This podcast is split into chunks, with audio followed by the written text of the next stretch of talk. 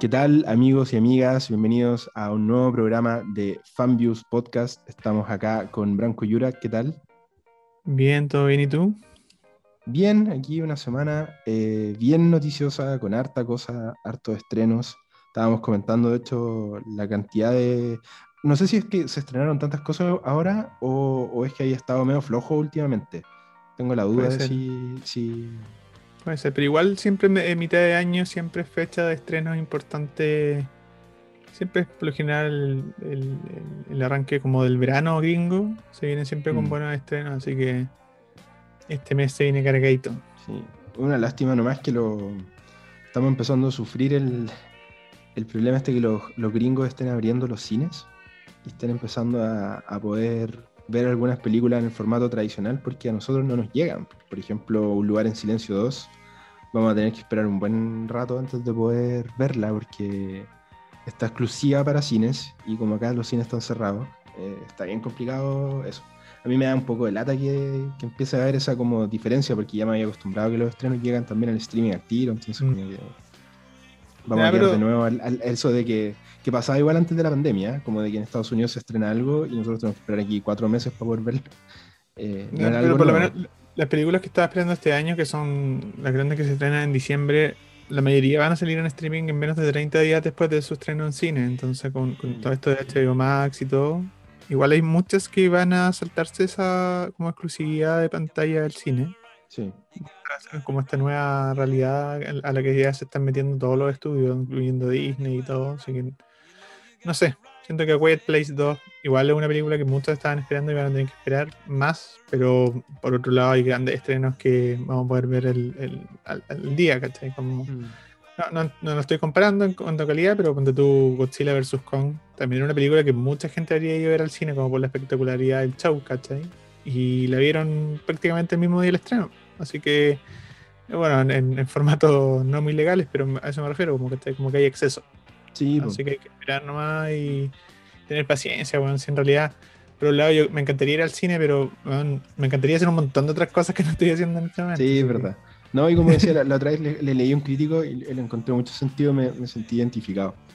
Que decía que todas las películas que están llegando a. los que están estrenando full eh, son los de HBO Max. Y como HBO Max todavía no está en Latinoamérica, pero vamos a contratar a HBO Max, como verla ilegal, finalmente es como. ¿cachai? Es como verla prestada.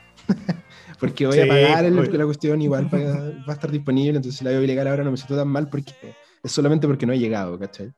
Eh, le, le encontré harta razón, igual es como una forma bien chanta de, asumir que, está ahí pirateando. pero, pero sí, pues igual nosotros siempre recomendamos que las vean por los vías legales y... en la realidad del latino. Claro. Oye, eh, yo te quería contar que una de las cosas que me, me llamó la atención de esta semana, que fue una de las Mira, en realidad no sé si es una sorpresa. ¿eh? no podría decir que una sorpresa el decir que Netflix canceló la adaptación del legado de Júpiter, esta serie basada en el mundo de Mark Millar, que se estrenó hace poco menos de un mes. Una de las series que Netflix le había puesto todas las fichas. De hecho, hay que decir que 2017 Netflix hizo un contrato con Mark Millar para adquirir su como mundo de cómics que ya había probado ser exitoso, por lo menos desde el punto de vista comercial, en, los cines con sagas como Kikas, eh, Kingsman, y no olvidar que la misma Logan estaba basada en un cómic de Mac Millar. Eh, entonces había harta expectativa como, yo creo que desde esa parte, desde ese mundo, la gente fanática de lo que podían hacer con el legado de Júpiter. Y fue un fracaso. No sé si tú la viste, a mí yo vi un par de no, más y... a mí me bastó con ver fotos, ¿no? Mm. Yo, no, recomiendo que hagan esos, esos como prejuicios a las series ni películas, no se vayan a basar en, las fotos promocionales, pero en, mí en lo particular me bastó para no interesarme. Sí, yo vi los dos primeros capítulos y la verdad es que sentí que la serie llegaba como 10 años tarde, que es una cosa que hemos hablado igual otras veces, como esto de que ya llegaste con algo que, que está súper visto, que se siente muy, muy, muy repetido. Y yo, siendo súper honesto, siento que a esta altura una serie de, de ciencia ficción o de superhéroes, ¿cachai? Como ya no es perdonable que, que tenga malos efectos especiales, ¿cachai? Ya no, ya no puedo perdonar que en tele eh, las peleas se vean pencas, que se note el green screen, que sean malas las coreografías. Yo, yo, ya no lo puedo perdonar porque existe Game of Thrones, existen series como de ese calibre que han demostrado que en la tele se puede, ¿cachai? Y aparte cuando uno ve el presupuesto que le habían puesto a esta serie, uno dice, yo no entiendo en qué se lo gastaron.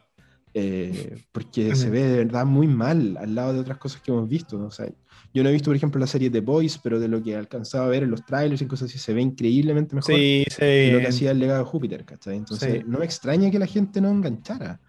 Y, para que, bueno, para que el, público sepa igual, eh, Netflix en este momento se está basando en... Hay dos, dos argumentos que son los principales para que una serie le vaya bien o le vaya mal. Uno, si la ve todo el mundo. Si la ve mucha gente, a Netflix le da absolutamente lo mismo si la serie tiene mala crítica. No le importa. Te la va a seguir dando igual y le va a dar más temporadas. Y al revés también. Si no la ve mucha gente, pero la crítica la empieza a apoyar y empieza a estar nominada a premios, le da absolutamente lo mismo que poca gente la vea. Hay un montón de series de Netflix que son súper poco vistas, pero tienen el respaldo de la crítica, entonces las renuevan para otro lado. Y en el caso del legado de Júpiter no pasó ninguna de las dos. No, no pasó de una semana en lo más visto de la semana y, la, crítica en general la trató mal, eh, tibio, como, ah, más de lo mismo. Poco, Oye, pero cuéntame, cuéntame un poco, Jupiter's Legacy o el legado de Júpiter. ¿Es una serie con, algunos tintes de humor negro, el estilo de Voice? ¿O es una película como de antihéroe? O sea, una serie, perdón, de antihéroe. ¿O es más de frente a una épica tipo no sé, Marvel, de superhéroes que luchan contra villanos y archienemigos. Mira, ¿sabéis qué? Yo de los, dos capítulos que vi, y la dejé. Yo, yo soy de la. Te he dicho varias veces que yo no tengo la.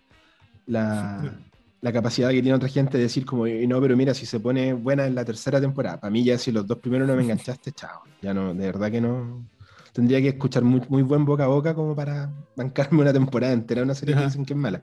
Pero yo lo que he preguntado y tú, yo creo que una, una serie que nunca logra definirse muy bien. Tiende a ser como una, una, serie de antihéroes, también de una serie como de, de héroes que están viejos, que están tratando de que sus hijos, hijas puedan seguir el legado, ¿cachai? Como de superheroico, pero han fallado como padres, entonces como que los hijos no están seguros si quieren hacer esto. Mm. Eh, y juega como con un misterio de cómo fue que estos superhéroes consiguieron sus poderes.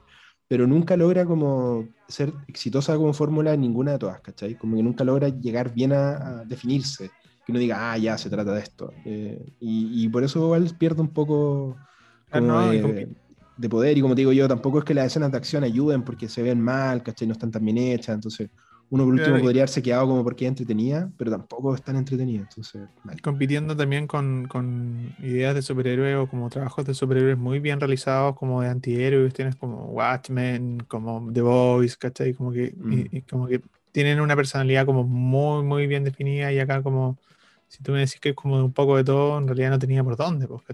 Porque ya el mundo de los superhéroes está puta copado, como que siento que está todo resuelto de alguna otra manera. Incluso ni siquiera, ni siquiera apunta a hacer algo como, por ejemplo, lo que hacen los de Marvel, que uno le puede gustar o no gustar, pero tienen súper claro lo que quieren ser, ¿cachai? Como que las, películas de Marvel son clarísimos, lo que te están ofreciendo una cosa que tú lo tenés claro. Te gusta o no te gusta, ya cosa tuya, pero está como bien definido. Acá es como, no, no sé, no hay caso. Pero bueno, no, no vale mucho la pena seguir debatiéndolo porque lo cancelaron, aunque para cerrar esto, eh, Netflix sí eh, avisó que va a hacer un, una adaptación de otra novela de Mark Millar, otra novela gráfica que se llama Super Crocs, que ocurre en el mismo universo, pero esta sí es más como de antihéroes. Entonces yo creo que se van a ir como en la de intentar emular lo que hizo The Boys en Amazon Prime.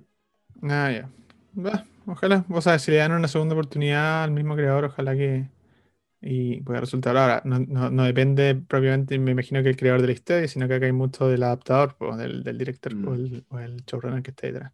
Sí, Oye, yo tengo otra noticia que me interesa bastante. Yo, como algunos de los que hayan escuchado ya el programa, o tú mismo saben que yo me gusta harto jugar. Soy como bien gamer geek para mi wea.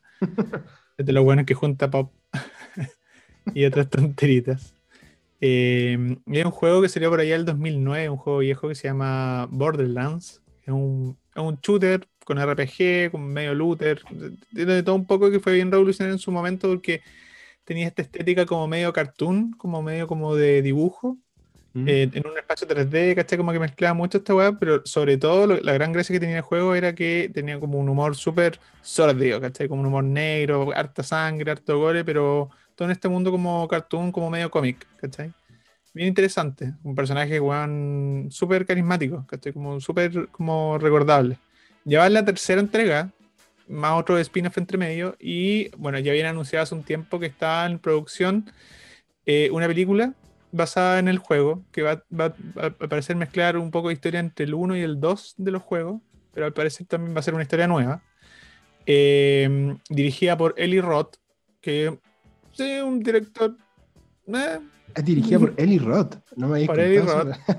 sí, por Eli Roth, pero eh, yo creo que la gran gracia es que está escrita por el escritor de Chernobyl y de la próxima The Last of Us, también adaptación de videojuego para HBO. Eh, y otra de las grandes gracias es el elenco, porque está Kate Blanchett eh, como Lilith, que es como la, protagonista. Está Jack Black como Claptrap, que es un robot chiquitito, que es todo el humor que tiene la, la, ¿cómo se llama? La, saga. Y que Jack Black yo creo que le queda como, como un guante el, papel. Sobre todo porque es solamente voz, así que nos lo vamos a imaginar mucho a él haciendo las voces. Y eh, ¿qué más está? Está Jamie Lee Curtis también como un personaje secundario y que parece está muy metido en la producción porque ella le ha dado con compartir en sus redes sociales todas las fotos nuevas que están saliendo, ¿cachai? Como, como que está muy, muy embalada con el, con el, con el proyecto. Así que no, no estoy muy seguro en qué está metido ahí aparte de actuar, pero todo parece indicar que también está metido como un poco en la producción. Entonces, independiente de que esté el director ahí nomás, siento que todo está dando como para que funcione. Oye, pero ¿es, una serie o es una película? Es una película, va a ser una película y hasta donde se ven las imágenes se está respetando mucho el diseño original del, juego. Mucho, como sin grandes cambios. Ahora, lo único que han mostrado son un par de siluetas, pero hay personajes que ya son conocidos y que ya sabéis más o menos cómo son físicamente. Así que, no sé. Si bien no espero nada, quizás me sorprendan con, con algo muy, muy bueno. Para las personas que, están involucradas. Ya hemos aprendido, la historia nos ha demostrado que no hay que esperar nada de las adaptaciones de videojuegos. No, no hay ninguna buena, ninguna, sin excepción. Una vez lo discutimos. Yo te digo que creo que la, la, mejor es la del detective Pikachu. que se va a el nivel. Sí, pero es como que. Mira, yo siempre he sentido que, que lo que fallan las adaptaciones de videojuegos es como en entender el universo al que están adaptando.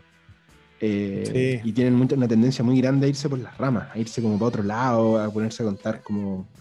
Eh, no sé, yo nunca he entendido eso, por ejemplo, de inventar personajes. Si, si tu serie, si estáis basado en un, videojuego que tiene un montón de personajes, ¿por qué inventáis un personaje nuevo? ¿Cachai? Eso es como que, que, no, que no tiene canon, que no tiene referencia. Es una de mis críticas a la última Mortal Kombat, por ejemplo. Que en vez de estar basada en Liu Kang o en Johnny Cage, se basa en un personaje nuevo. Yo de lo que de Borderlands solo cacho porque jugué el juego de Telltale. No sé si te acordáis ese. Tales from the Borderlands. Y Uno de las de Pero no, no, sé si lo jugué entero, que jugué el primer capítulo, parece. Pero, pero, pero, igual ahí está como bien condensada como el tipo de narrativa que tiene este juego. Mm. Como que es muy de humor negro, donde mm, evidentemente todo sale mal, ¿cachai? En un mundo post-apocalíptico, perdón. Eh, al estilo Mad Max, pero mm, como te decía, fuera de, antes de grabar, pero mucho más tirado a las mechas. Como mm. si Mad Max es como más serión y tiene como toda esta subcultura detrás que como que se esconde, no, esta weá es como todo así como a la cara, ¿cachai? Como harta sangre, harta, harto, así como mm, auto, metal, ¿cachai? Lo mismo, lo mismo de Mad Max, pero, pero más, más tirado a las mechas, diría yo. Oye, ¿y hay fecha de estreno aproximada o no se sabe? ¿2022? Eh, no, sé, no sé si se 2022 sabe. 2022 me sale acá. Pero no hay, fecha, no, hay, fecha todavía exacta. Pero para otro año. para todos los fanáticos del juego, que hay hartos. Porque ya van tres entregas. Y la última entrega fue el año mm, antepasado, creo. Em, no, se ve interesante, al menos. Junten miedo. Junten esperanza, loco, junten esperanza. esperanza. Yo le tenía esperanza, me acuerdo, a Assassin's Creed. Oh, era una mala. Ah, no, sino, bueno, de verdad ninguna buena. después salió Tomb Raider, otra Tomb Raider más mala. Realmente no, no, no le a ni una. El peor de, los casos son así piola. Es como, ah, se te olvidó. De hecho, ahora se me había olvidado que había una Tomb Raider nueva. Sí, pues. No me acordaba en absoluto. y la vi incluso, pero no me acordaba nada. Oye, yo te tenía un. que lo subimos el otro día a nuestro sitio a fanviews.cl.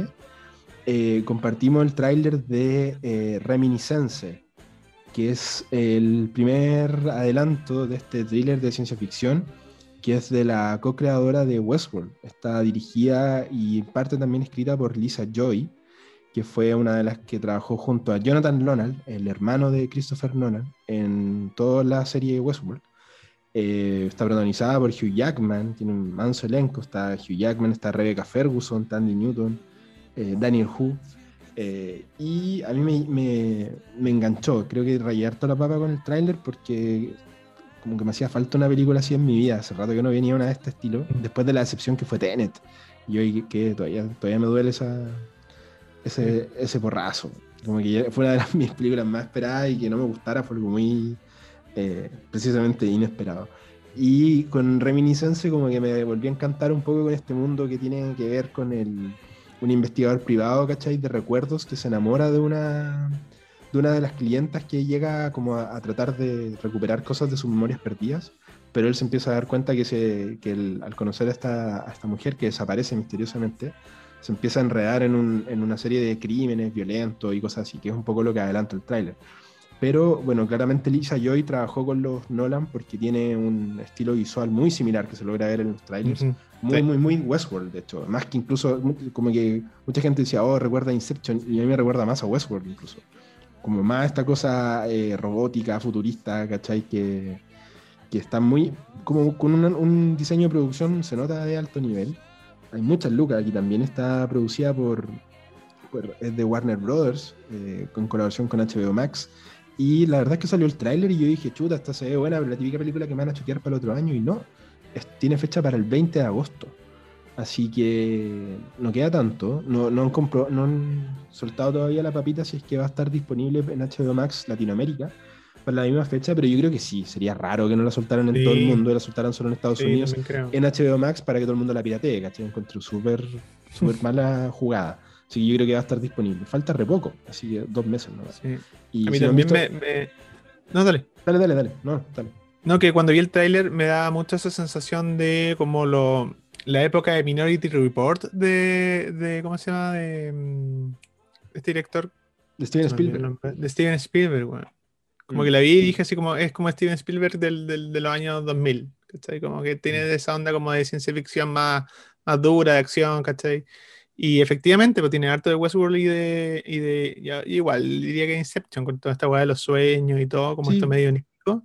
¿no? Se, ve interesante. Yo mm. mezclo esas tres cosas y me, me da algo que me interesa. Sí, aparte que, ¿sabéis que si, si, tú te acuerdas, en los inicios de, de Christopher Nolan, y también, bueno, sobre todo las dos primeras temporadas de Westworld, ya la, tercera fueron por otro lado, pero eh, originalmente Christopher Nolan hacía películas que eran como como puzzles, ¿cachai? Como que tenías que ir descifrando entre medio de, de, una narrativa no tradicional, con hartos flashbacks, con hartas cosas así como mega enredadas. Tenías que ir descifrando un poco qué era lo que estaba pasando y, descifrando el misterio junto con los personajes. y, y, siento que eso es algo que también le echaba un poco de menos a, a esta bueno, estoy mezclando a Christopher Nolan con Lisa Joy, pero la verdad es que son, trabajan muy similar. Entonces, como que esta película me trajo, de, me trajo, de, vuelta a eso, ¿cachai? Me trajo de vuelta a ese, a ese cine que, que me gusta harto, que tiene un poco esa, ese misterio bien hecho. Porque fue algo de lo que no me gustó de Tenet, es que sentí que, que nunca estuve tan interesado como en el, en el universo de la cuestión. No me logró cautivar, no me logró eh, tener metido. Y, y, acá solamente viendo el tráiler ya quedé como prendidísimo con la trama. Y bueno, ojalá que sea buena, pero la verdad es que yo igual tiendo a hypearme y después me decepciono y le hago una mala crítica y todo eso. Pero. Creo que es la primera película que dirige Lisa Joy. Como que. Es su debut. Sí, solamente había estado antes como showrunner de. De, Westworld. y de otras cosas más chicas, pero, pero aquí vamos a ver si, si está bien. Una directora bastante joven, igual tiene cuarenta y tantos años todavía recién, así que su primera película y ojalá que ande bien. 20 de agosto entonces vamos a estar comentándola si es que llega por acá. Oye, pero eh, metiéndonos ya en la parte de comentar las cosas que hemos visto y que hoy día nos toca comentar de Cruella, eh, la adaptación live action del personaje de 101 Dálmatas, que poco y nada tiene que ver, pero íbamos a comentar eso. Eh, hay dos estrenos que eh, llegaron hoy a, los servicios de streaming. Eh, comento hoy porque estamos grabando un día viernes, ¿cierto? Viernes 4 de junio. Y hoy día se estrenó, por un lado en Apple TV Plus, se estrenó la historia de Lisis, Lizzie, que, es una serie dirigida por el chileno Pablo Larraín, que a mí yo, yo vengo varios días tirándole como hype a la cuestión. Te, comento todos los días, así como cualquier noticia que descubre la weá, te la comento por WhatsApp. Desde que salió así como el nombre Pablo Larraín. Eh, porque Pablo Larraín, weón, se está metiendo. Weón, no sé cómo llegó hasta ahí, weón, realmente. Pero la gran gracia que tiene esta serie es que, bueno, aparte que es de, es de Apple Plus, que tiene pocas series y por lo tanto tiene que meterle muchas fichas ahí, es que está escrita eh, por Stephen King. La historia de Lizzie es una novela de Stephen King, pero él, él decide por primera vez prácticamente eh, escribir el guion televisivo o el guion adaptado de cada uno de los capítulos de esta serie. Entonces es Pablo Larraín y Stephen King trabajando así como weón de la mano. Como que está con muy buenos contactos este weón. Y aparte dirigía, o sea, como perdón, protagonizada por eh, Julian Moore y Cliff Owen. ¿Cachai? O sea, como, aparte muy buenos actores que los vuelve a juntar a ellos dos después de no sé cuántos años de, de Niñas del Hombre, o sea, de, de, Children of Men de Alfonso Cuarón. 15 años después. Claro, ellos los protagonizaron, ¿cachai? Y ahora vuelven a estar ellos dos juntos como pareja que, bueno, bueno es que, es que entra más mi historia personal, porque Niños del Hombre para mí es mi, película favorita de la historia, ¿cachai? Entonces verlos de nuevo a los dos juntos protagonizando una weá, aparte dirigida por un chileno, weón, y Stephen King, para mí es como... Tengo como, como una, una, una, neurisma después de, No sé si te gusta tanto el, otro detalle, pero también participa J.J. Abrams en la producción. Eso no me gusta, pero ahora mismo. No te gusta tanto. Pero ¿sabéis que El J.J. Abrams, cuando no está a cargo de la parte creativa, es buen productor porque hace, hace posible todo. como tiene, tiene, más robots detrás. Sí, y que se vea bien y que tenga buenos efectos. Porque, por ejemplo, no sé, Lost, que no está, J.J. no trabajaba creativamente en esa serie, sino que era solamente producción. Eh, se ve increíble para la época, ¿cachai? para, hacer tele, para hacer tele de la época. Eh, se ve impresionante, ¿cachai? Y yo creo que acá igual juega a favor. Oye, el Pablo Larraín con su hermano, Juan de Dios Larraín, que es el productor, Dios es el productor y Pablo el, el, director, están hace rato ya metidos en Hollywood. sí, pero, que, pero es que uno se, sigue sorprendiendo. Sí, Después, ellos, según yo, hicieron, hicieron, se quedaron allá después de la película El No. Hicieron muy buenos contactos y después, bueno, Pablo Larraín en su momento hizo, dirigió Jackie, no sé si te acordáis, que hizo su, su, primera dirección en Hollywood. Después hizo el remake de eh, ah, no estoy perdido, hizo otra, otra hizo en, Estados Unidos, me confundí con el que La gran gracia que ha tenido Pablo Larraín, a mi parecer, es que el weón, por mucho que se quedó allá, ha, vuelto a hacer sus propios proyectos como muy chilenos, ¿cachai? Como hizo Club, después, eh, o sea, hizo No, después hizo Club, después eh, fue a Jackie, después volvió a hacer Emma. A Valparaíso, a Chile, y después ahora está haciendo la Spencer. Con, Spencer, esa era la que estaba pensando, sí. Sí, la película de Diana de Gales, mm. como de, sus días antes de, decidir separarse del, príncipe de Gales. Y, mm, y ahora esta serie de verdad para, mí salió como sorpresa. Un día leo esta noticia y de que está haciendo esta serie y se estrena el mes siguiente, ¿cachai? Lo leí en mayo y se estrena en junio. Entonces fue como, está metido en muchas cosas, y me interesa mucho ver... trabajó como productor también en Gloria Bell, que fue el... el... Sí, Sí, la adaptación. El remake de. Sí, la adaptación gringa de, Gloria. sí. Sí, y... puro verla. Y de, hecho, tú me decías que ya está, salió. Sí, salió hoy día. Salió hoy día salieron dos capítulos, los dos primeros capítulos. No lo he visto porque, porque me dediqué a ver otra serie hoy día que también se estrenó.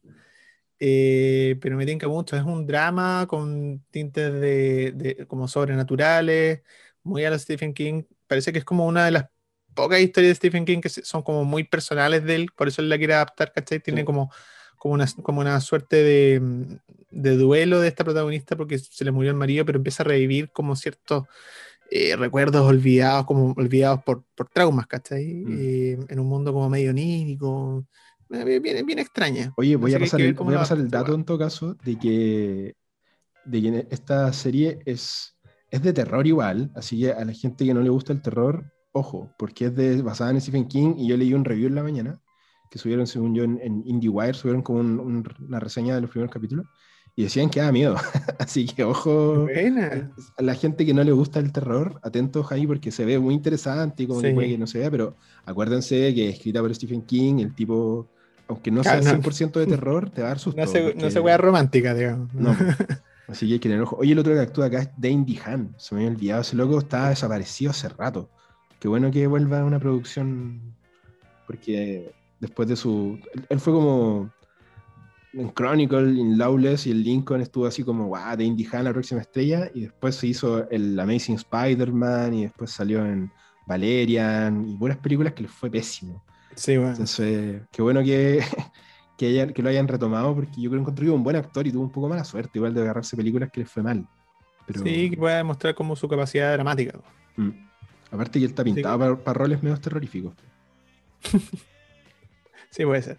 Así que no, yo feliz con esta Y la otra que se estrenó hoy ah, día, que también ya le eché el ojo a los primeros, al primer capítulo y un poquito al segundo, es Sweet Tooth, que es una mm, serie de Netflix, original de Netflix, producida por eh, eh, Robert Downey Jr. y su señora, ambos productores, o sea, Robert Downey Jr. primera vez como productor, su señora ya es productora hace mucho tiempo, em, que adaptan un cómic eh, del mismo nombre que se basa en un mundo que post-apocalíptico, pero post-apocalíptico por culpa de un virus, ¿cachai? Muy, muy de lo que nos está pasando a nosotros como hay un virus que uh, disemina la, la, raza humana prácticamente, eh, y al mismo tiempo empiezan a nacer unos niños con, eh, con mezclas de animales, ¿cachai? Como que son mitad, mitad humanos y mitad animales, animales cualquiera, ¿cachai? Como perros, eh, como chimpancés, ¿cachai? Mm, águilas, de todo. Y en este contexto, porque así arranca la serie, un, un hombre eh, arranca de, de, la civilización, como ir a vivirse como a la naturaleza así más salvaje posible, con, con, su hijo recién nacido que es mitad humano y mitad eh, siervo. Y ahí arranca la serie, mm, bueno, pasan varios años y, y parte está como como ya, te empiezan a mostrar este mundo ya más, más como deteriorado, ¿cachai? La, gente ya vive así como al estilo, de nuevo, Mad Max, ha salido dos veces en esta conversación. Siempre tiene como esa, esa, onda. Pero bueno, siento que la serie tiene mucha personalidad, lo que vi está súper, súper bien, se ve una muy buena adaptación, sobre todo porque tiene, tiene como ese espíritu, como esa alma que las series muchas veces no tienen, weón. Cuando te decís como, ah, esta mm. weá es como más de lo mismo. No, esta serie siento que es como que está. Tiene algo que contar, weón. Algo, algo se ve distinta, ¿cachai? El diseño de producción está como mm. ahí bien trabajadito, weón. Así que, por lo menos hasta donde voy yo, voy bien hypeado, la voy a terminar de ver. Yo Oye, creo que, y, lo que dicen que, que, igual está como para todo público. Dicen que está, está buena y, y, bacán que no sea así como la típica serie post-apocalíptica, como violenta, sino que, o sea, puede que igual haya violencia, pero que está como apta, porque esto es para mayores de 13, lo que igual es harto decir en una serie como post-apocalíptica, que suelen ser como muy para adultos. Sí, lo que pasa es que igual la historia sigue, sigue como las aventuras de este niño, ¿cachai? Un niño que tiene 10 mm. años, entonces tampoco puedes, bueno, en realidad eso no dice nada. Kikas nos demostró que da lo mismo que, que tenga niño y la verdad puede ser sangrienta igual. Sí, Logan. Y Logan, claro. Pero, no sé, en el primer capítulo hay, una, hay un disparo y a alguien le llega ese disparo y no hay sangre. ¿Cachai? Como ese tipo de cosas. Sí, pero Christopher Nolan, Dunkirk, casi no hay sangre. Y, También, Oye, yo quería, eh, esa suite está ahora en Netflix, son ocho capítulos. Son ocho capítulos y la temporada completa. Yo creo que la gente que no ha visto ninguna imagen de esta serie eh, y escuchó solamente tu descripción, no le va a tincar nada. No lo digo porque lo haya escrito mal, sino porque uno en el papel esto suena horrible. Pero de verdad, vayan, eh, nosotros aquí en fanviews.cl tenemos, el, tenemos los trailers y está, hay harta información sobre la serie para que la vean, porque de verdad se ve bonita. Yo igual cuando escuché en el papel de qué se trataba, dije, oh, no me tinca nada. Y al ver las primeras imágenes fue como, ya, igual sí, está bueno. Porque no, un, niño con cara de ciervo, es como, ¿qué? no, no, suena bien, pero de verdad que está buena. Yo quería recomendar... Perdón, tiene algo como de Where the Wild Things Are. Sí, po. Esta, esta película como de, los monstruos con el niñito que salió por allá el 2009, creo, 2008, de Spike Jones. Bien antiguo. Tiene como algo de eso. Yo quería dejar unas recomendaciones rápidas antes de que nos pasemos a Cruella. También se estrenó este fin de semana Isabel, la serie basada en la vida de Isabel Allende. Son cuatro episodios, perdón, tres episodios que están todos disponibles ya en Amazon Prime. No la he visto todavía, pero aprovecho de dejar el dato. Está lista ahí. Eh, y la otra es que yo sé que hay una fanaticada gigante entre la que me incluyo. Eh, la, la, película 1 y 2 de Sailor Moon, que es la primera película en mucho rato. Eh, yo vi, hice una nota que le fue muy bien así en, en nuestro sitio. Eh, y se estrenó el jueves. El jueves 3 de junio se estrenaron dos películas que se llama eh, Sailor Moon Eternal, la película, que son 80 minutos, dos películas de 80 minutos cada una, así que igual hay Sailor Moon, harto rato de Sailor Moon, hay casi tres horas para que puedan disfrutar. Mm. Y lo último es de recomendarles un anime también que subió Netflix hace poco, que se llama Eden, que está, eh, bueno, está dirigido por Yo, Yosuhiro Irie, que es el director de Full Metal Alchemist Brotherhood y de Cowboy Bebop, dos clásicos del anime. Eh, un anime muy, muy conmovedor, muy bonito, sobre un mundo en el que ya no existen los humanos, solamente hay robots y por razones desconocidas un, par de robots que son así como temporeros eh, descubren una humana en una cápsula y empiezan a criarla sin saber muy bien eh, cómo hacerlo ni, ni, qué significa que la humana esté viva. Son cuatro capítulos, está en Netflix, son cortitos, de 25 minutos. Eh, y de verdad la recomiendo porque está muy bonita, está muy bien hecha eh, y uno de los mejores usos de la animación en CGI en anime que yo recuerde, porque si bien no alcanza el estándar de otras producciones como las películas de estudio Ghibli o, u otros anime más convencionales, el hecho de que esté hecha digital con dibujos encima creo que acá funciona bastante bien. Eh, yo lo he visto hecho pésimo otras veces, pero acá funciona y es muy bonita. Así que se la recomiendo porque es un, un anime creo que se puede ver en familia incluso. Eh, bastante cortito igual, así que al, al, grano. Bueno. Yo creo que pasemos a nuestro main event, ¿no? Dale, lo que nos convoca. Lo que nos convoca. Cruella de Vil. Voy a poner la música ahí antes de que empecemos a hablar. esta es la, la, cortina musical de Cruella. La cortina musical. Eh, yo te quería preguntar antes de que la comentemos full, ¿cuáles eran tus expectativas con Cruella? ¿Tenías fe? Ninguna. O nada, ¿cierto? Ninguna. ¿Habéis perdido toda la fe a los live action de O sea, no es que no, no, no sin. En realidad no, no, es como que ya llegaba así como pensando que iba a ser mala, sino que simplemente digo como. Bueno, es, es en esos momentos así como voy a ver una película para rellenar la tarde porque en realidad no tengo. Como con esa expectativa, ¿cachai? Como. Sí, sí, no, ¿cachai? Como si es buena, no creo, si es mala, da lo mismo. Como que no me importaba en realidad. Y me dio una sorpresa, Yo me acuerdo que, causó harto furor cuando, cuando lo anunciaron y dijeron que Emma Stone iba a ser. Había como igual eh, comentarios mixtos en el mundo cinéfilo. Como había gente que decía, igual puede ser interesante. Y había muchas personas que decían, igual puede ser un desastre.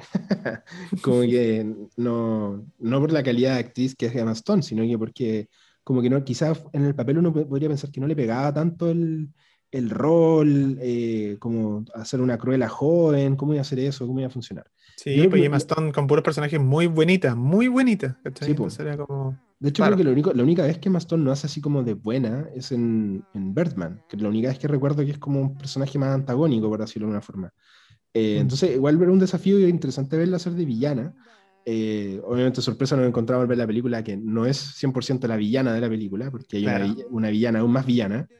Eh, pero ¿sabéis qué? Antes de entrar y así como a, picar con la película, te iba a decir que creo que mi mayor crítica a los live action de Disney ha sido que me cuesta un poco justificar el por qué existen, ¿cachai? Así como, mm. ¿por qué existe esta película? ¿Cuál, ¿Qué es lo que está tratando de hacer? ¿Cuál es como su, su visión del personaje?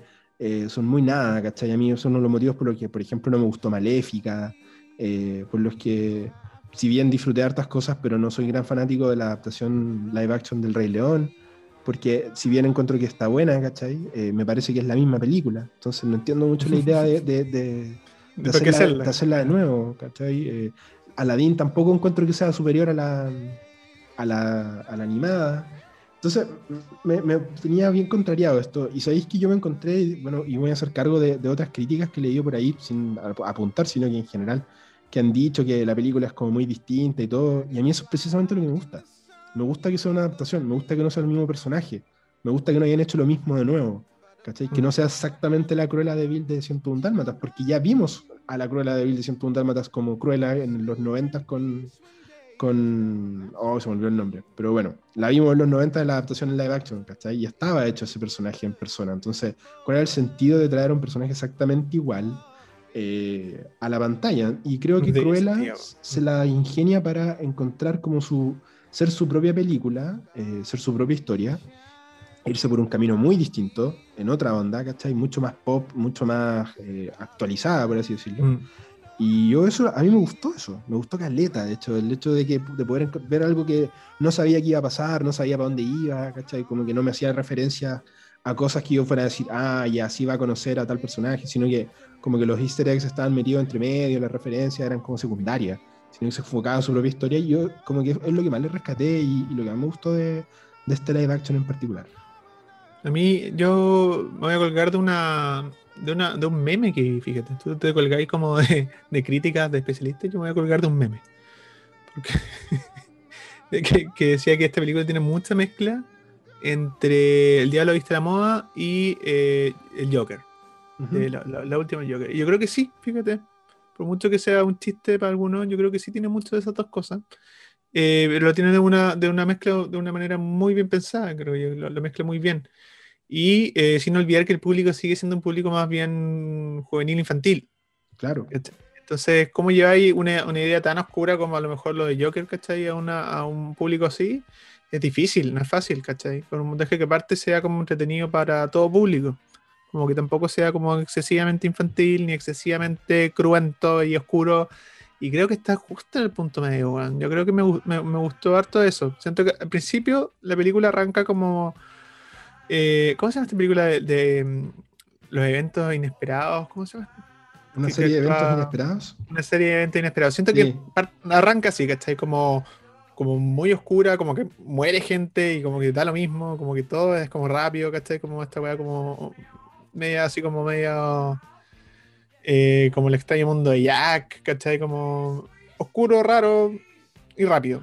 Y como que no, alcanzaba a enganchar mucho con la historia de esta niña, sobre todo porque se le muere la mamá muy rápidamente, ¿cachai? No hay un, como un impacto muy emocional en el, en el suceso. Entonces decía como, oh, esa película va a ser así. Pero en realidad me di cuenta que al final lo del principio es como solamente para explicarte el contexto de lo que viene, de todo lo que viene después nomás, ¿cachai? Entonces, mm. como que lo, lo perdonáis un poco. Eh, pero una vez que ya aparte el, el, el personaje de Maston ya grande, ¿cierto? Adulto, siento que la película va muy bien, weón. Siento que va como conectando eh, muy bien la escena y como logrando su propia como identidad. Siento que es una película que está súper, súper cargada como a, una identidad propia. Como que, si bien siento que sí tiene como reminiscencia a estas otras dos películas que hablábamos, siento que, weón, como que brilla por su propia presencia escénica, ¿cachai? Como eh, sus trajes, sus colores, su música. la música es espectacular, la decisión de las músicas y los covers de esta película es muy, muy buena, ¿cachai? Como la mayoría de la música, si, es que no toda la música es eh, inglesa, ¿cierto? Música de los 70, inglesa, pero como adaptada a tiempos modernos, bueno, yo disfruté la música de principio a fin, ¿cachai? Era como que le da un peso así muy cabrón a las escenas donde ella camina nomás, ¿cachai? Con música de fondo y la voy a hacer así, bueno, la raja. Siento que ahí, un, bueno, un achunte medio medio. Pero eh, hay una cosa que no me gustó mucho, que es como lo que más me sacaba de contexto, era que siento que no está muy bien logrado como los años 70, ¿cachai? Siento que en algún momento siento que estoy como en los 80, algunas otras cosas como las cámaras como de vigilancia también como medio noventero los trajes tampoco me terminan de calzar en los 70, ¿cachai? Como, no sé, siento que ahí me faltó como más decir como estos son los 70, ¿cachai? Como más, más estricto. Sí, sí, como que no se preocupan tanto de eso, en verdad. A mm. ratos y, y, según yo igual como que está en esto, puede ser quizás como que como trabaja con este tema como vanguardista, como en el mundo de la moda nunca se, se refleja tan bien la época refleja como la época siguiente, ¿cachai? No sé, yo no soy entendido, pero me refiero a eso. Pero te iba a decir que yo, una de las cosas que sentí que, a diferencia de otros live action de Disney, la voy a comparar con todo el rato con otros live action. Por ejemplo, yo aquí me, lo, que, me resulta demasiado bien es el, el pimponeo, el duelo entre las dos, las dos chicas, entre Emma Thompson y entre Emma Stone, bueno, entre Cruella y la baronesa, eh, ¿cómo se llama? Von... la baronesa von, von Hellman. Von Hellman, sí. Eh, encuentro que ese duelo mantiene todo el rato a la película en como arriba, ¿cachai? Porque nunca te da rato de que, de que fome, que está pasando algo, tanto en las partes en las que la Cruella está como infiltrada trabajando con ella como para aprender, hasta después ya cuando sabemos, para no spoilearla por completo, pero cuando ya sabemos definitivamente lo que está pasando, ¿cachai? Cuál es como la, el vínculo entre las dos. Eh, está bien construido y bueno, como decía y tú, igual leí eso de que es muy parecido al Diablo Vista la Moda, pero siento que eh, si bien eh, toma esencia de eso, en esa película eh, se trata sobre tratar de ganarse el amor de Miranda, ¿cachai? Eh, Anne Hathaway está todo el rato tratando de ganarse la mente del otro personaje. Acá es como un, un diablo viste la moda, pero si se quisiera sabotear a, a la jefa, ¿cachai? Y creo que esa, esa parte funciona bastante bien porque entrega ratos como harto thriller. Hay parte de esta película que se pone bien oscura, sin nunca irse el chancho, pero, o mm. sea, eh, spoilers, ¿eh? si alguien no la ha visto todavía, vamos a, contar una pequeña parte de la trama que no es tan terrible. Hay una parte en la que de frente a la baronesa un Hellman la deja eh, lista para que se queme, así como que le tira aceite y le prende fuego a la casa. y dije como, ya, se fueron como en esa y obviamente ahí se salva de alguna forma, pero pero como que no tiene miedo de irse en esa. Y en, y en otros momentos ya como que el saboteo es más chistoso eh, pero creo que tiene harta identidad, como decís tú, la película tiene harta personalidad. Creo que también hay, muy, buena pega de dirección por parte de Craig eh, Gillespie, que fue el que hizo a Tonya, yo Tonya. Mm. Eh, de, atreverse igual que una propuesta visual que no sea lo típico que nos trae Disney. Y yo creo que eso igual juega, juega bien a favor. Eh, no sé si sea la, la gran obra maestra de, de Disney del año ni nada por el estilo, pero creo que dentro del universo de estas películas de live action es por escándalo la mejor. O sea, yo no sé si he visto otra de estas que, que, que, respeta a sus personajes de esa forma, que sea igual exitosa dentro de lo que está tratando de ser, que se entienda, ¿cachai? Se siente una película, no se siente un producto que hicieron para ganar plata, que es como lo que me pasa con algunos de los live action. Que se siente igual que le entregaron como la, la rienda a un autor para que contara esta historia. Y lo último que te iba a decir yo como ya eh, importante de esta es que a mí habían hartas críticas y creo que deberíamos conversarlo un poco eh, al hecho de que, de que cambiaron mucho el personaje. Como de que el personaje es muy distinto, no es tan villanesco, ¿cachai? Tiene como otro, otro enfoque. Y yo te decía al principio que a mí eso me gusta, eh, porque siento que a la cruela, mala, total, despiadada, ya la habíamos visto, ¿cachai? Mm. Y el problema es que en las películas de 101 Dálmatas, siempre vemos a la Cruella ya como adulta, ya eh, muy resentida, muy, muy, muy mala, por así decirlo. Y creo que, creo que esta igual es una película de orígenes. Y si uno se pone a pensar en la historia de los personajes, de los grandes villanos y lo que sea, no todos los personajes son malos siempre, ¿cachai? Entonces tiene mucho sentido de que, y de hecho hay rumores por ahí de que, de que se podría hacer una Cruella 2, hay mucho, tiene mucho sentido el hecho de que la cruela de esta película no sea tan mala como la cruela de la otra, porque es una cruela más joven, que está como empezando en este mundo y uno no va a saber tampoco qué va a pasar con ella en el futuro. Si hacen otra, por ejemplo, película yo creo que un poco innecesario, pero si hacen una segunda parte, podría quizás irse en el de explorar como la faceta ya de frentón de villana del, personaje. Pero yo creo que en esto lo cumplen bien, porque no es 100% una persona, una buena persona, ¿cachai? Hace hartas cosas que son bien de, bien de villana, eh, pero también termina siendo la heroína. Entonces creo que jugaron ahí una, una línea bien fina entre no mostrarla tan bonita, pero tampoco tan despiadada, porque la cruela original es horrible, ¿cachai? Entonces eh, era muy difícil poder como empatizar con un personaje principal que es así. No, que me quedé callado porque en realidad concuerdo, weón. Yo, no, sé en qué momento eh, empecé como a empatizar con un personaje que yo sé que después quiere matar a un montón de perros para hacerse un abrigo, ¿cachai? Mm. Eh, porque es difícil, pues, ¿cómo, cómo limpié esa imagen? Entonces, encuentro que lo, hicieron bien, pero por otro lado hay que dejar de de, de, ¿cómo se llama? De, de, tratar de meter estas películas en su universo, ¿cachai? Como que, ¿por qué no dejamos que la película brille por sí sola, ¿cachai? Y este, esta Cruella quizás no es la misma Cruella, eh, como el Joker, el último Joker no era el mismo Joker de la de Nolan, ¿cachai? O mm. como que puedan hacer un spin-off y, convivir en su propio universo, ¿cachai? Porque siento que si lo empezamos a, extrapolar siempre como al, al, material de origen, en este caso el de 101 Dálmata, siento que jamás vamos a poder querer este personaje, ¿cachai? Pero siento que la película lo, logra. Independiente de eso, independiente de la carga como negativa que tiene el personaje original, eh, hace que igual la, quieras, ¿cachai? Como que entendéis un motivo y te metáis en su, en su drama, ¿cachai? Eh, de forma súper olímpica, encuentro yo, porque, bueno, insisto, esta loca en, la, en, otra película, este mismo personaje quiere matar a un montón de perros para hacer su novio. Entonces, no, hay que olvidar de eso. Y, te, y, te, dan a entender que lo ha hecho antes. Entonces, creo que igual, y, también es como una trama en la que siglo XXI no, no podría explorar sin que, la, sin que el personaje fuera 100% malo y por lo mismo no querible y por lo mismo no resulta. ¿Cachai? Como que si ya aportaste a que sea la, la protagonista de la película no puede ser una persona tan despiadada, porque como decís tú, no, no, no te va a funcionar y, y, no tiene por qué ser el mismo personaje. Estoy muy de acuerdo con lo que dijiste, no tiene por qué ser exactamente un espejo del personaje de la, de la película animada, porque, insisto, si va a ser eso, ¿para qué la hacemos? Si ya lo vimos, ¿cachai? Ya está hecho. Ya, y, y, ya, y es terrible buena, y yo la volví a ver hace un par de meses. Eh, lo siento, un dálmata y la película es maravillosa, los dibujos, cómo está hecha, pensando en la época es, genial, ¿cachai? Y la cruela de verdad que da miedo. O sea, yo tengo 30 años y veo esa cruela todavía me como que es como una pesadilla la señora, ¿cachai? La, peor persona con la que debería encontrar.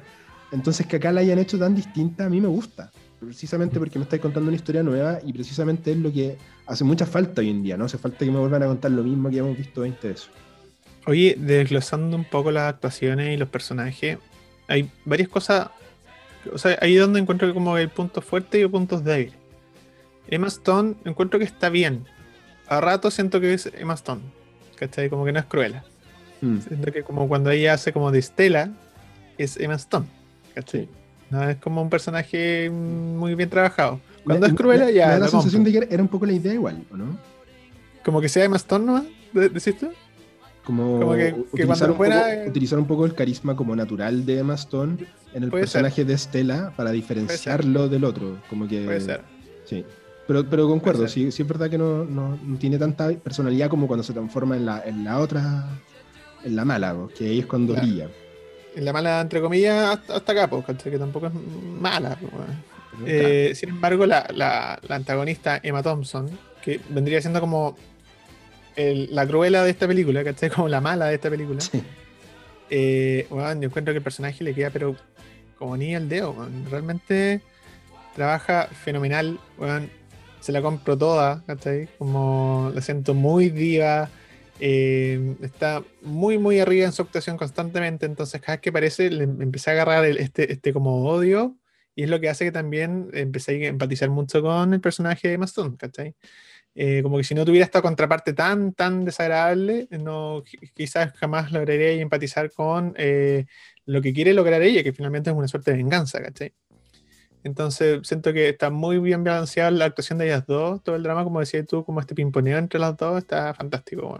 A mí eso me atrapó desde el principio, desde, que aparece Emma Thompson hasta, hasta el final de la película, así que súper bien. Pero... Mm las partes negativas encuentro yo es que hay muchos personajes desaprovechados en esta película. Muchos. Chiquititos, ¿cachai? Como que aparecen, que te decís como, oh, este personaje como puede ayudar en esto al desarrollo y al final terminan desapareciendo. Por ejemplo, que al final, bueno, hay una escena post crédito, pero eh, el abogado de, del personaje de Emma Thompson, de la baronesa, que lo nombran muchas veces, pero que realmente no hace nada, ni siquiera una línea de diálogo concreta, ¿cachai? Y lo nombran, entonces es como, ya, esta va a ser como la parte cómica de, de, de, esto, y no, ¿cachai? Y no, no, no aparece más, en un momento lo echan, también lo vuelven a nombrar como con nombre y apellido, ¿cachai? Y, no sirve de nada en la historia. Entonces es como mucho relleno. Hay otro personaje, el personaje de Artie, que era este, este gallo que, que tiene una tienda de moda, donde ella va, se hace muy amigo de él, ¿cachai? Que tampoco, que, que él, ella lo contrata, ¿cachai? Como su, mano derecha para generar esta empresa como de moda y competir con, la baronesa. Y el personaje tampoco hace nada. Nada. Y como que desaparece, pues incluso. No tiene ningún peso. Entonces yo decía en estas escenas que son como de transición, donde esta galla está armando sus trajes y todo para mostrar a este weón como cosiendo, ¿cachai? Como metiéndole como toda su, su, su onda como de costura, ¿cachai? Y tampoco lo muestran. Sí, es cierto. Son como personajes secundarios que tenían que estar nomás, ¿cachai? Que no, no, hay, no hay mucho esfuerzo tampoco por desarrollarlo, por, darles como motivo para que estén. Más allá de, ser como argumento, obviamente, de que ya ella no, no se hace los trajes sola como que para justificar ciertas cosas de la acción, finalmente. Sí, pues el mismo personaje también de, eh, de Kirby Howell, que, eh, que esta periodista, ¿cierto? Que venía siendo una amiga de la infancia de, de, Cruella, que es Anita Darling, se llama el personaje, que tampoco tiene ninguna preponderancia en nada, ¿cachai? Entonces...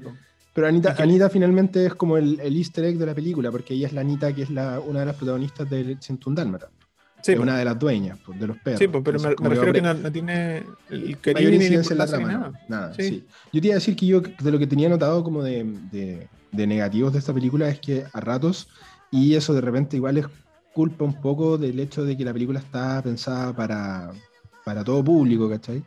Es que cada rato es la sobreexposición, que es cuando ya quedó claro, ¿cachai? Lo que me mostraste en imágenes, para no spoilear, pero me, mostraste en imágenes algo que ocurrió y yo digo, ah, esto significa tal cosa para el personaje, pero como ante quizá el miedo de que, de que los más pequeños de la casa se pierdan, los personajes lo dicen, ¿cachai? Cuando no era necesario porque ya está dicho en, verbaje, en lenguaje no verbal. Eso lo anoté, lo, lo, sentí que pasó como cuatro o cinco veces en la película, que siento que es muy típico de esto y que a, mí, me molesta eso porque siento que es un poco como, eh, por decirlo de una forma, subestimar a la audiencia, como que la audiencia no es capaz de, entender lo que le acabáis de mostrar y tenéis que hacer que el personaje lo repita. O sea, viste a alguien caerse, entonces la personaje, el personaje después repite y dice, tú la votaste, ¿cachai? Y es como, sí, pues, si lo acabamos de ver.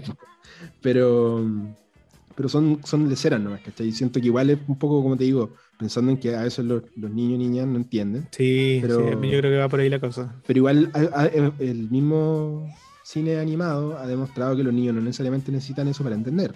Entonces igual ahí es como un poco de repente jugar a, a, lo como a lo seguro y ya filo, esta línea va a decir exactamente lo mismo que acabamos de mostrar, no importa. Yo creo que a veces la película se pasa un poco de rosca, como digo yo, por su ganas de ser como original. Y creo que eso... Sí, puede ser. Lo, de repente digo así como, ya igual se fueron como al chancho. No es que esté mal, ¿cachai? Sino que es como como una palabra que utilizaste tú una vez, que me acuerdo me hizo mucho sentido acá, como de repente un poquito falta de sutileza, como muy al chancho y muy como in your face y, el espectáculo visual está increíble, pero a veces de repente faltaba como un, un, respiro, ¿cachai? Un respiro, una gana. Hay una escena muy buena donde, donde que me hicieron falta más escenas de ese estilo, de que Cruella está como hablándole a su madre frente a una pileta. Una pileta que me, gustó harto y siento que la película podría haber usado otras escenas de ese estilo en algunos momentos para habernos bajado un poquito como del, del acelerador. Pero mm. sabéis que igual yo encuentro que son eh, críticas menores en comparación con, con, otros live action que yo de verdad podríamos estar todo el día pelando, porque yo no sé, por ejemplo, a mí me cargó el de La Bella Bestia. Oh, no. no.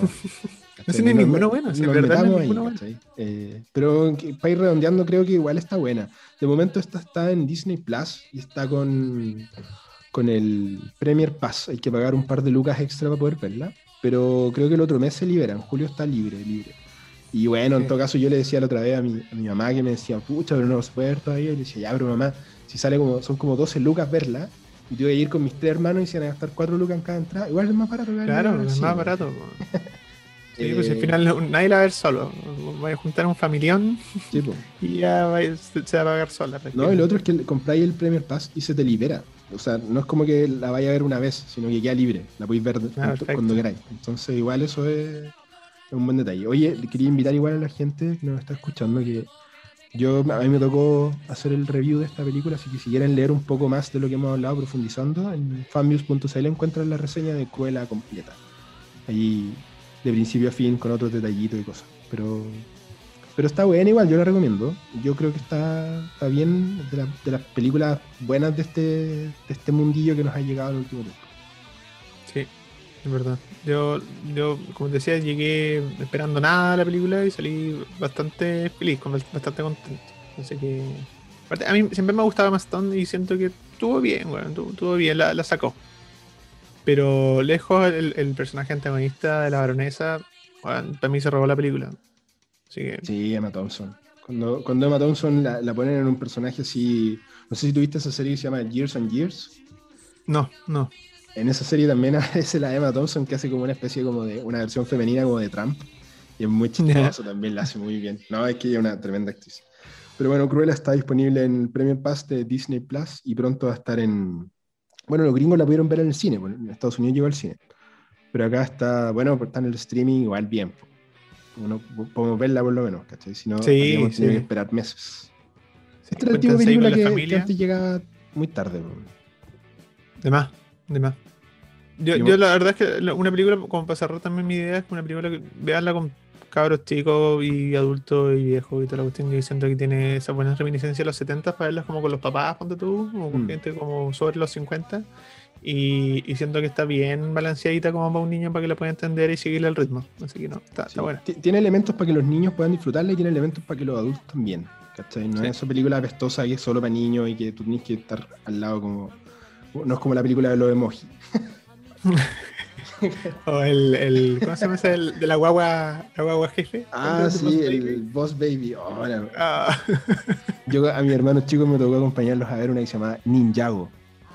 Ah, ya, la, de, la de Lego. La de los Legos. Oh, la película mala. y me quedé dormido. Como la mitad me quedé dormido y despertaba porque la película era tan ruidosa que no me dejaba ni dormir. no, mala crítica, mala crítica. uno de cinco. No, me no, no la comenté, eso me Ya, pues, ya, pues, estamos entonces con, con Cruella y nos vemos la próxima semana. Ahí nos escuchamos con otro programa de Fanviews Podcast. Que estén bien todos y aprovecho también de invitarlos a seguirnos en, en redes sociales, en Instagram, que lo voy a retomar Ignacio, me estoy comprometiendo, voy a retomar de Instagram. Al aire. voy a dejar esta parte en loop al final. Y ojalá se concreten las otras sorpresas que estamos preparando, que no vamos a dar adelantos, pero para poder hacer más contenido. Así que eso. Se viene. Síganos también en nuestro sitio www.fanviews.cl. Nos vemos hasta luego.